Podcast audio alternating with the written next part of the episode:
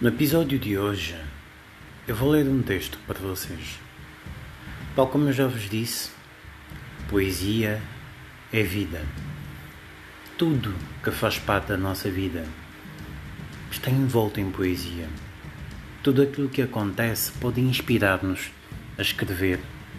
A escrever para que reflitamos, para que outros reflitam.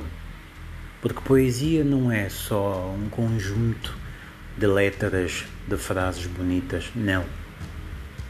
Muitos dos textos poéticos nos ajudam a refletir sobre a nossa vida, sobre nossas decisões, sobre os nossos atos. Poesia não é apenas devoção, é muito mais do que isso.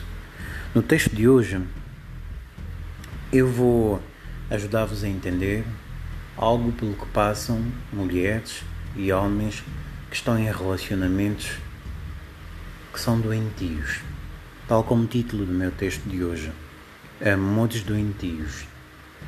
O texto Amores Doentios é de minha autoria e eu vou apresentá-los para vocês. Hoje me apercebi. Não dura muito tempo se continuar. O homem que ama e diz-me amar, ama-me com violência surra-me com paixão e em mim garrafas rebenta. Pedras se aconchegam. Vivo assistindo o filme da minha vida.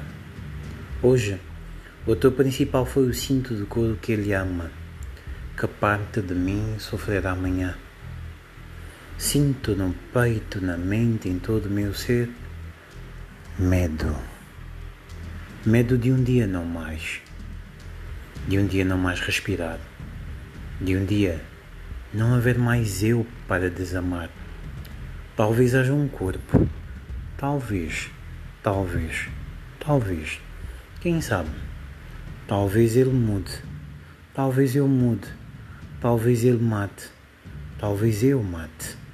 Talvez no fim alguém faça um cheque mate e alguém mate. Gaspar Neto.